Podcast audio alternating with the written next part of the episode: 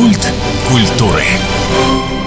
У микрофона Анастасия Магнус. Здравствуйте. Мы начинаем погружение в историю. Культурно-историческая программа сегодня. Как всегда, наш экскурсовод Станислав Вадимович Сливко, кандидат исторических наук, доцент кафедры отечественной и всеобщей истории Педагогического института ТОГУ. Добрый день, Анастасия. Здравствуйте, уважаемые радиослушатели. Еще в прошлом году вы подали идею интересную вспомнить одного человека. Петр Алексеевич Кропоткин сегодня наш герой. Первый вопрос вот у меня возник, а как он так напрямую связан с Хабаровским краем? Да, Сибирь он изучал, но вот оставил след и, получается, в истории всего Дальнего Востока и нашей территории, да, Приамурской. Да, в прошлом году, 9 декабря, мы вместе со всей Россией, да и, наверное, со всем миром, отметили 180-летие со дня рождения Петра Алексеевича Кропоткина. Кропоткин – человек, который одним из первых исследовал территорию Преамурья, территорию Дальнего Востока в принципе. Кропоткин непосредственно был в Хабаровске. Именно с нашим городом связаны страницы его истории, которые очень важны для всего нашего региона, так и для дальнейшей судьбы самого Петра Алексеевича. Блестящий выпускник Пажеского корпуса, князь, потомок Рюриковичей, оказался не в гвардии, не при дворе, а на Дальнем Востоке в составе Амурского казачьего войска в должности офицера по особым поручениям Амурского казачьего войска в чине Саула. Взгляды? Разумеется, взгляды. Петр Алексеевич мечтал поступить в университет, но прекрасно понимая, что его отец стоял только за военную службу, причем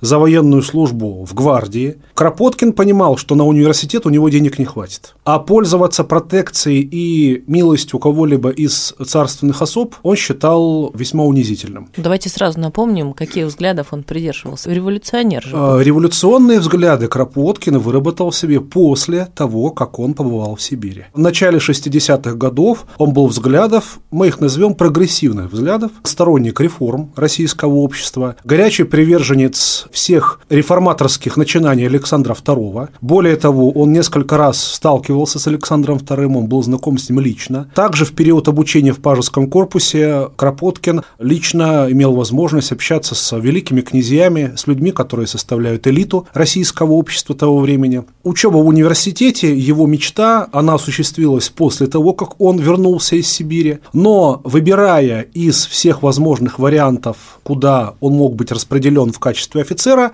Кропоткин а, руководствовался прежде всего тем, что его манило, во-первых, и тем, на каком поприще он мог бы принести максимальную пользу своему отечеству. И в этом отношении, безусловно, совершенно недавно присоединенный Приамурский край, хоть и не именовавшийся Приамурским краем в административно-территориальном смысле, входивший в состав э, Восточной Сибири, привлекал Кропоткина больше всего. Он читал в научных журналах публикации выдающихся русских путешественников, с интересом следил за эпопеей вхождения региона в состав России. Будучи человеком начитанным, он был был э, ну, одним из лучших выпускников Пажеского корпуса, Кропоткин решает распределиться в Амурское казачье войско. Это вызвало непонимание абсолютно всех. Зачем? Куда? Карьера там не сделаешь. Места неизведанные, дикие, можно вообще не вернуться. Но Кропоткина это привлекало, напротив. В результате, как он сам вспоминал, решило все заступничество одного из великих князей. В результате он добился того, чтобы его распределили на Амур. И на Дальнем Востоке, и в Восточной Сибири Петр Алексеевич Алексеевич Кропоткин провел пять лет своей жизни с 1862 по 1867 годы. По биографии быстро пробежимся, чтобы слушатели, кто не очень знаком,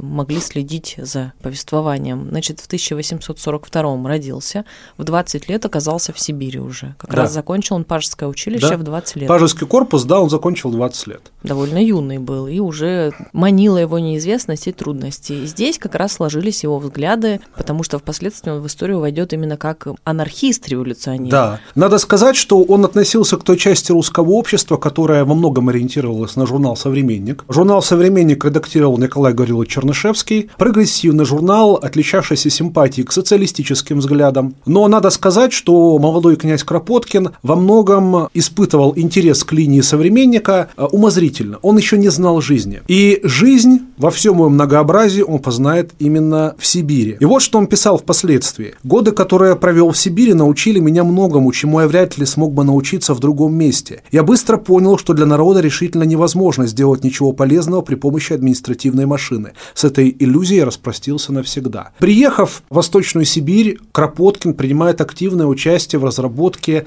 законопроектов, которые планировалось подавать на высочайшее имя. Эти законопроекты касались реформирования тюрем, реформирования ссылки, местного самоуправления. Кропоткин вместе со своими старшими товарищами, которые составляли, ну, можно сказать, цвет иркутского общества, он вполне себе активно принял участие во всей этой работе. При этом, как писал Кропоткин, администрация в Восточной Сибири после Муравьева, она была гораздо более прогрессивной, чем администрация в других регионах Российской империи, и в Сибири действительно дышалось легче. При этом поставленные подписи всех авторов, разработчиков этих законопроектов одобрил генерал-губернатор.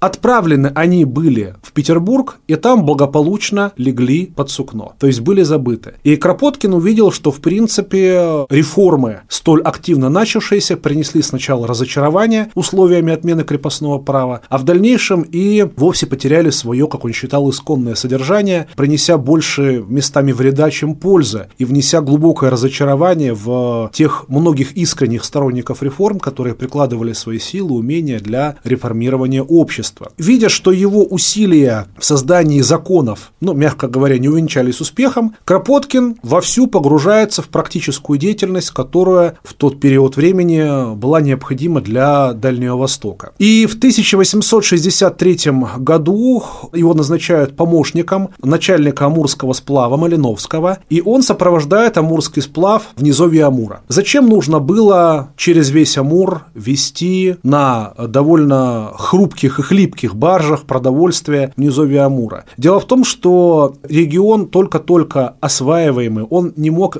обеспечивать себя всем. Поселенцам, которые жили в низовье Амура, нужно было продовольствие, нужна была помощь. От каждого завоза зависело, выживет ли население в низовье Амура или будет питаться в впроголодь с угрозой не дожить до весны. Сплав, начавшийся несколько не так, как предполагал Кропоткин, в результате окончился трагедией. Попав в довольно сильный шторм, а в низовье Хамура сильные были волны, более 40 барж было разбито, около 100 тысяч пудов муки было утоплено в Амуре. Кропоткин, видя, что фактически низовье Амура грозит голода, вместе с Малиновским договорились распределить обязанности. Малиновский отправился в Николаевск в надежде купить продовольствие в Японии, а Кропоткин начал свой длинный путь до Иркутска в надежде сообщить в Иркутске о постигшей сплав трагедии, поспособствовать тому, чтобы снарядили новый сплав и успели в Николаевск до того, как в Станомуре станет лед. При этом Кропоткин действительно проделал такой путь,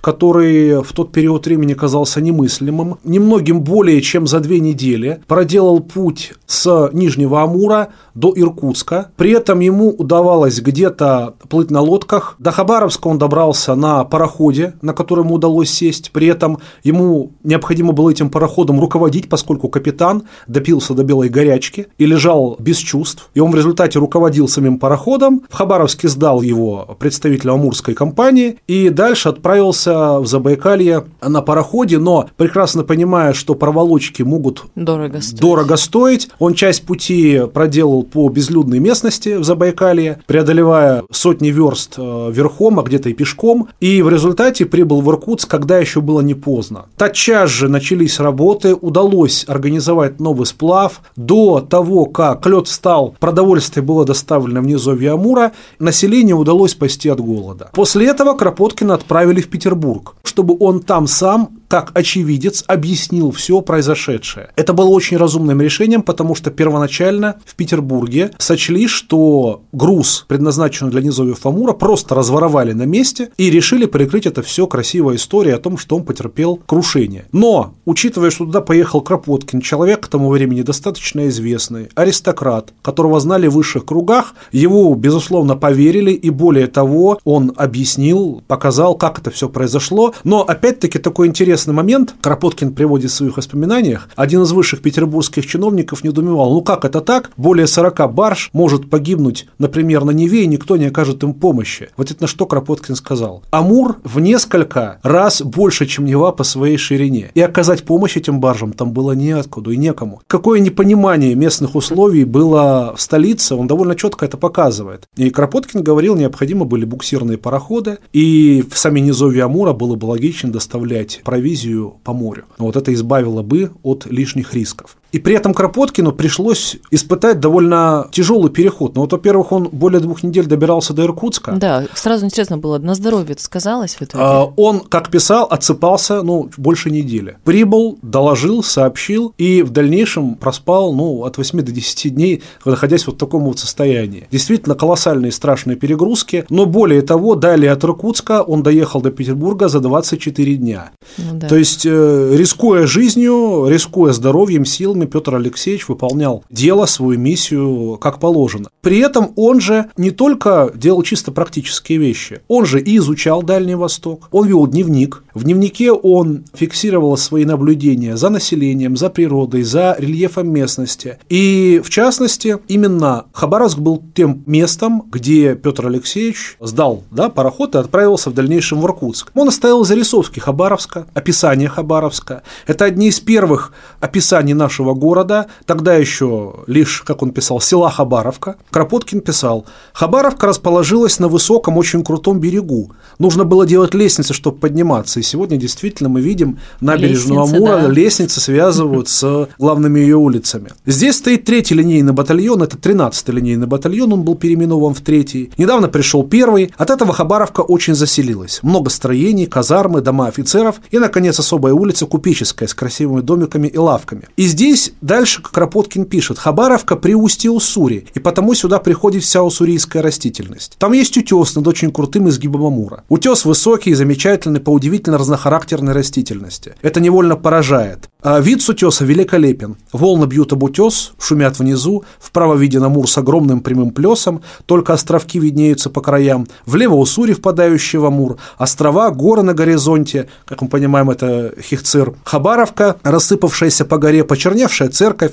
Кропоткин связывал развитие Хабаровки именно с торговлей. Как это ни странно, поскольку Хабаровск был местом, где... Э, Сходились торг... все дороги. Где торговали соболями, он очень хорошо описывает торговлю соболями. Показывает, что Хабаровск уже в то время был городом, куда съезжалось китайское население. Ну, понятно, активно со всех сторон. Конечно. Станислав Владимирович, да. а вот э, как-то о нем мы мало слышим в контексте истории и этнографии. Как-то Арсеньев на слуху, очень много фамилий на слуху, а Кропоткине знают только специалисты. Это с чем связано? Личность Петра Алексеевича большей степени знакома в мире именно как личность общественно-политического деятеля, как личность мыслителя, революционера, теоретика анархокоммунизма. При этом сам Петр Алексеевич писал следующее. «Именно в Сибири я утратил всякую веру в государственную дисциплину и был подготовлен к тому, чтобы сделаться анархистом». Помимо спасения Низовья Фамура, Кропоткин совершил экспедицию Манчжурии. Он э, фактически впервые э, вместе со своими товарищами нанес на карту реку Сунгаре, описал местное население, изучил огромные пространства Забайкалья, и тут же в Сибири к нему пришли идеи о том, а почему именно так сложен рельеф местности. И в дальнейшем уже в Петербурге Кропоткин сформирует свою ледниковую теорию. Он признавал формирующую роль ледника и ледникового периода в том рельефе местности, который мы имеем в Восточной Сибири, ну, ну и об этом-то часто мы слышим, об что этом, этот да. именно специалист вот в этой области. Его заметки с Дальнего Востока публиковались в крупнейших московских газетах и журналах. И за рубежом тоже. Да, безусловно. Но и при этом надо сказать, что он описал, что очень важно местное население, о том, кто заселял Дальний Восток. Мы с вами говорим о да, Невельском, Муравьеве, Амурском. Кропоткин написал именно простых людей. Казаков, крестьян, каторжан, солдат штрафных батальонов. Описал местное население, его традиции и обычаи. И фактически Петр Алексеевич, он все богатство местной жизни в своих произведениях отражал, э, отражал доносил до наших соотечественников. Те знания, которые он получил в Сибири, именно естественно-научные знания, он в дальнейшем использовал и в своих разработках, касающихся именно анархической теории. В частности, у него есть интересная книга, которая называется «Взаимопомощь как фактор эволюции». В этой книге он толкнулся от того, что современники весьма примитивно понимают учение Дарвина, будто бы эволюция есть результат войны всех против всех и выживания наиболее приспособленных видов. Вместе с тем Кропоткин показал, что наряду с конкуренцией есть и другой важнейший фактор – это взаимопомощь, которая позволяет двигать вперед общество, и он приводит в том числе и те примеры, с которыми сталкивался в Сибири, когда и в животном мире, и среди людей взаимопомощь помогала продвигать дело вперед. Не дисциплина, не начальственные окрики, не принуждение, а именно взаимопомощь, то есть сознательная помощь людей друг другу для того, чтобы созидать. В феврале 1821 года завершилась жизнь его. Не прошло бесследно вот все, что ему пережить пришлось в Сибири на Дальнем Востоке. Умер он в Дмитрове. Похороны Кропоткина были организованы весьма пышно. Но до того, как организовать похороны, советское правительство организовало лечение Кропоткина, направили лучших врачей к нему, но, к сожалению, помочь ничем Петру Алексеевичу уже не могли. И память Кропоткина была увековечена. И сейчас в Москве есть станция метро Кропоткина, улица Кропоткинская. Но, к сожалению, вот у нас в Хабаровске, в нашей топонимике имя Петра Алексеевича нигде не зафиксировано. Ни таблицы нет. Ни мемориальной доски, ни бюста, ни памятника, ни названия улицы. Было бы сделать очень не лишним, да, как раз-таки назвать Кропоткина улицу в одном из э, Новых кварталов, которые да. сейчас активно строятся. Это было бы очень правильно. В 1917 году хабаровские анархисты поднимали вопрос о том, чтобы назвать улицу Инженерную улицей Кропоткина. Улица Инженерная в 1913 году стала Романовская. После падения монархии в России встал вопрос о переименовании, и анархисты предложили назвать его именем Кропоткина. Но в результате Комитет общественной безопасности рассудил иначе, и улицу называли именем Тургенева. Она до сих пор Тургеневская. Но я думаю, какая-нибудь из улиц Хабаровска в новых районах, она станет улицей Кропоткина. На этом с вами прощаюсь. Благодарю за этот разговор. Напомню, что в гостях у нас был кандидат исторических наук, доцент кафедры отечественной и всеобщей истории Педагогического института ТОГУ Станислав Вадимович Сливко. Вам спасибо и до встречи. Спасибо, всего доброго. Меня зовут Анастасия Магнус. Всего хорошего.